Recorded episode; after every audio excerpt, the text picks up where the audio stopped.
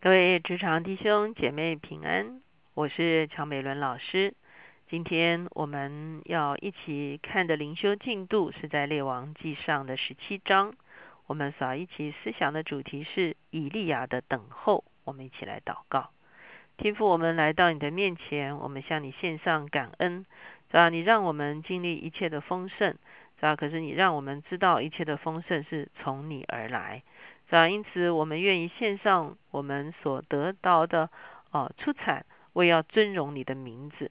是吧？求你帮助我们，当我们弄错次序的时候，是吧？当我们以财物为我们的神的时候，是吧？求你哦，是吧？来啊，真的是警戒我们，是吧？来引导我们，是吧？让我们有机会回转归向你，是吧？也让我们在物质上接受考验的时候，让我们有一个坚定的信心。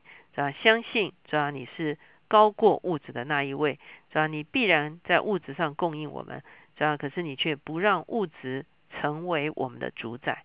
主，我们谢谢你垂听我们的祷告，靠耶稣的名，阿门。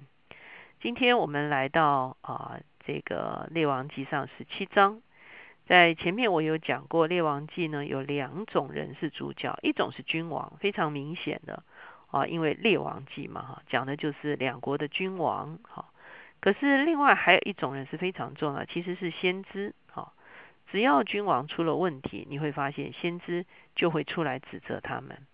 所以我常常讲，列王记的主题应该是列王与先知，哈。所以在十六章的时候，我们会看见北国的几个君王都不好，一直到了第七个君王，就是亚哈，他是最坏的一个君王。他不但拜金牛犊，而且他还把巴利崇拜，借着他所娶的西顿王的女儿叶叶巴利的女儿耶喜别呢，就把巴利崇拜带进了北国以色列。所以从此之后，北国以色列就活在偶像崇拜的里面，深深的得罪了神。在前一天我也特别讲，巴利崇拜里面有个很重要的观念，就是认为巴利是带来雨水的哈。可是事实上，真正掌管自然界的是耶和华上帝。因此，他们以为巴利是掌管雨水的，他们以为巴利是带给他们一切的富裕，哈，因为降雨才会啊有植物生长，有植物生长，牛羊才会生长，牛羊生长啊，这个这个这个人才能够生存嘛，哈。所以降雨水几乎是一个关键，尤其我们都知道。在这个地方呢，其实雨水是非常珍贵的。一直到现在，我们还会常常看到很多的报道，讲到在以色列呢，这个水呢是非常非常的珍贵，所以他们非常小心的来这个管理他们的水资源哈。所以呢，你会发现降不降雨在在那个时代，在以色列就这么重要哈。所以呢，可是现在以色列人他们弄错了，他们以为降雨的是巴利，而他们。不再敬拜耶和华，因此在这个时候呢，上帝就使用了一个人，叫做先知以利亚。而以利亚跟亚哈可以说是完全的一个啊相互对照哈。以利亚的信心对相对于亚哈的错谬信仰哈。以利亚在物质上所受到的考验，对照亚哈在物质上面的啊滥权哈，跟这个啊这个可以说是。啊，这个奢靡的一个一个呃使用物质的生活哈，所以你会看到以利亚跟亚哈呢，在整个列王记中间是一个非常啊强烈的一个对照组哈。那十七章我们就啊整个都啊集中在先知以利亚的身上。十七章第一节讲到基列寄居的提斯比人以利亚对亚哈说：“我指着所侍奉永生耶和华以色列的神起誓。”这几年我若不祷告，必不降露，不下雨。好，所以你会发现以利亚呢，神只是他说呢，啊，这几年我都不降雨哈，呃，一直到我要你祷告的时候，你祷告的时候才会下雨。所以以利亚已经对亚哈发出挑战了哈。耶华的话临到以利亚说：“你离开这，往东去，藏在约旦河东边的基利溪旁，你要喝那溪里的水。我已吩咐乌鸦在那里供养你。”所以伊利亚就去到了这个约旦河东的一个基利西这个地方哈。那早晚呢，乌鸦就叼饼和肉来。那伊利亚也喝基利西的水。可是呢，到了第七节说，过了些日子，溪水就干了，因为雨没有下在地上。这就是上帝说他会带来干旱。为什么呢？因为上帝要向以色列人证明，真正降雨的不是巴利，降管呃这个这个降不降雨，真正的掌权者是在乎永生创造自然界的耶和华上帝。耶和华的话临到他说：“你起身往西顿的撒勒法去，住在那里。我已吩咐那里的一个寡妇供养你。”以利亚就起身往撒勒法去，到了城门，有一个寡妇在那里捡柴。以利亚呼叫他说：“求你用器皿取点水给我喝。”他去取水的时候，以利亚又说：“请你拿点饼给我。”他说：“我指着永生耶和华你的神起誓，我没有饼，坛内只有一把面，瓶里只有一点油。我现在找两根柴回家，要为我和我儿子做饼，我们吃了死就死吧。”好那很特别哈，上帝叫以利亚第二个去的地方呢，就是去到西顿。大家还记得吗？耶喜别这一个把巴利崇拜带进以色列的人，他原本就是西顿人哈。可是，在西顿这个地方，萨勒法这个地方，却有一个寡妇，其实她是一个敬虔的。虽然她是一个外邦人，可是她却是一个敬虔人。所以呢，以利亚就来到了这个西顿萨勒法寡妇的家中。以利亚对他说：“不要惧怕，可以照你所说的去做吧。只要先为我做一个小饼拿来给我，然后为你的儿子，为你和你的儿子做饼。因为耶和华以色列的神如此说：坛内的面必不减少，瓶里的油必不短缺，直到耶和华使雨降在地上的日子。”妇人就照以利亚的话去行，他和他家中的人比以利亚吃了许多日子，坛内的面果不减少。瓶里的油也不缺断，正如耶和华借以利亚所说的话。我们看见上帝借的这件事情，再一次证明一件事情：是他在管理物质界，是他在管理大自然。他可以用自然律来管理大自然，就是下雨或者是不下雨；可是他也可以用超自然律来管理物质界，就是施行神机启示。虽然这个寡妇只有啊这个一点点的油，一点点的面哈，可是。当他供养先知以利亚的时候呢，上帝就借着这个信心的行动来见证，上帝不但用自然律来掌管物质界，他也可以用超自然的方式来掌管物质界。他就让这个油跟饼啊，这个面呢啊，就一直用不完哈。这是以后做那家祖母的妇人，她儿子病了，病得甚重，以致生起无气息。夫人对伊利亚说：“神人呐，我与你何干？你竟到我这里来，使神想念我的罪，以致我儿子死呢？”伊利亚对他说：“把你儿子交给我。”以利亚就从妇人怀中将孩子接过来，抱到他所住的楼上，放在自己的床上。好，我们会看见，当这个家庭呢，他们遇到了困难，就是这个儿子病重。哈，那妇人有一个。啊，很通俗的想法，就是因为以利亚先知住在他家，上帝就监察他哈，哦，特别，可以说是啊，整天盯着他看哈，这个每天都啊都有这个这个这个这个呃这个针孔照相哈，对着他哈，所以呢就啊想念他的罪哈，所以呢以至于他的儿子死哈，那当然这是一个很通俗的一个想法，并不是事实了哈。那以利亚就说，那把孩子。啊，带到我这边来。那以利亚把孩子放在他自己的床上，就求告耶华说：“耶华我的神呐，我寄居在这寡妇家里，你就降祸与他，使他儿子死了吗？”以利亚三次伏在孩子的身上，求告耶和华说：“耶和华我的神呐，求你使这孩子的灵魂人入他的身体。”耶和华应允以利亚的话，孩子的灵魂人入他的身体，他就活了。以利亚将孩子从楼上抱下来。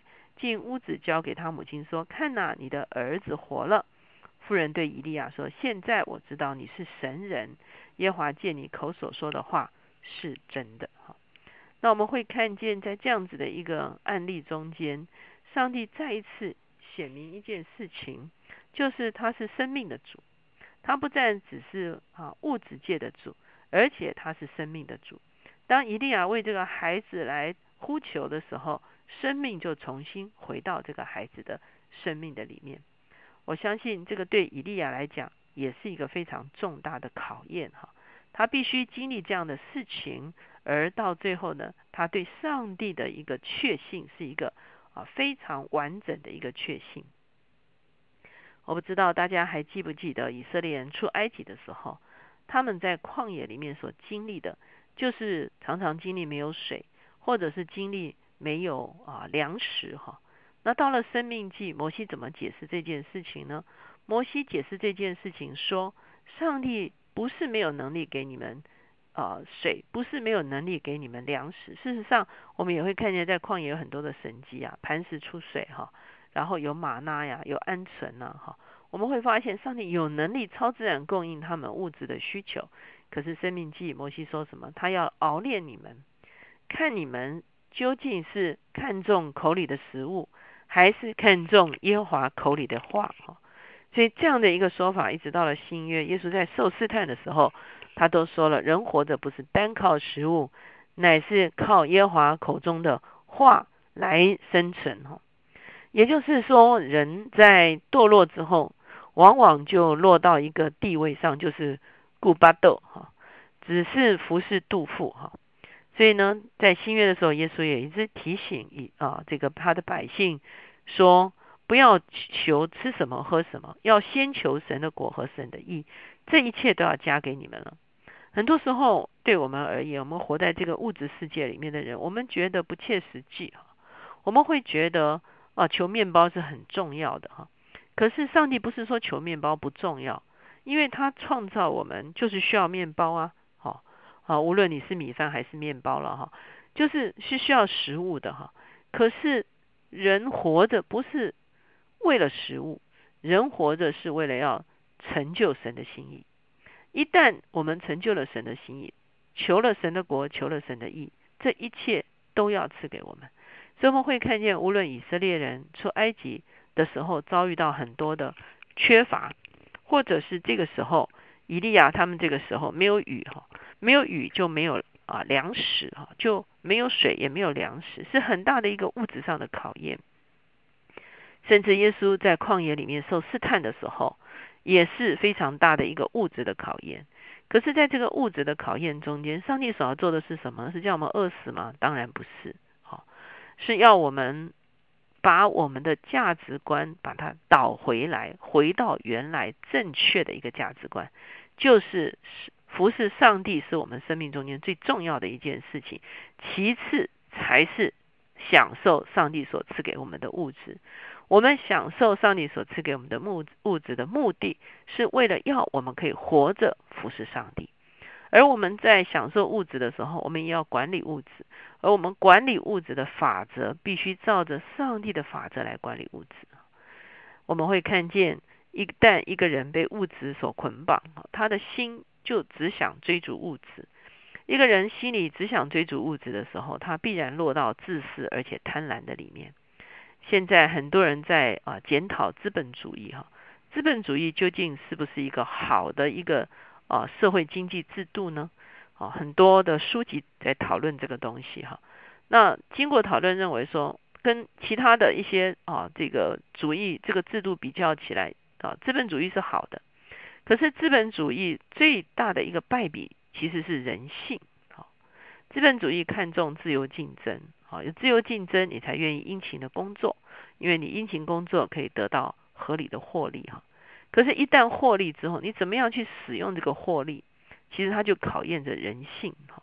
所以到最后，人类财富分配不公平、不均匀的时候，我们说现在这个财这个啊财富不均是人类最大的一个问题的时候，它关乎的其实是一个自私与贪婪的人性哈。那人怎么样能够从这个自私贪婪的人性中间出来呢？我们容许上帝的法则在我们身上掌权。当我们一旦成为基督徒，我们承认上帝在我们身上有权柄。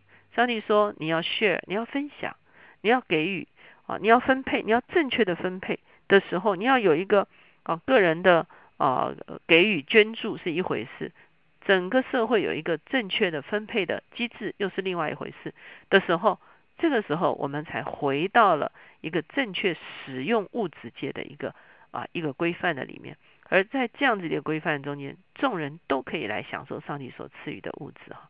所以我们会发现，无论啊，上帝怎么样在财务上考验一个人，其实他所要做的就是一个恢复次序的工作，就是恢复上帝的旨意为先，物质的满足为次的时候，我们不会失去物质的啊供应，我们可以享受物质，可是我们也可以借着管理物质来彰显上帝的法则。我们一起来祷告，现在结束，我们谢谢你。只要在我们基督徒的人生中间，我们也常常经历物质的考验。只要有的时候我们不足，只要求你帮助我们，如同以利亚在经历那哦，只要三年零六个月没有雨水的日子，我们凭着信心来相信你仍然掌管物质，你仍然啊对我们的物质为物质哦，只要我们的财富有主权，你会在我们回转归向你，而且行在你的法则中间来赐福我们。在另外一方面，我们有时候会过度的富有，啊，也求你保守我们的心，啊，在我们富有的时候，我们仍然尊你为大，我们用于愿意用正确的法则来管理物质。谢谢主垂听我们的祷告，靠耶稣的名，阿门。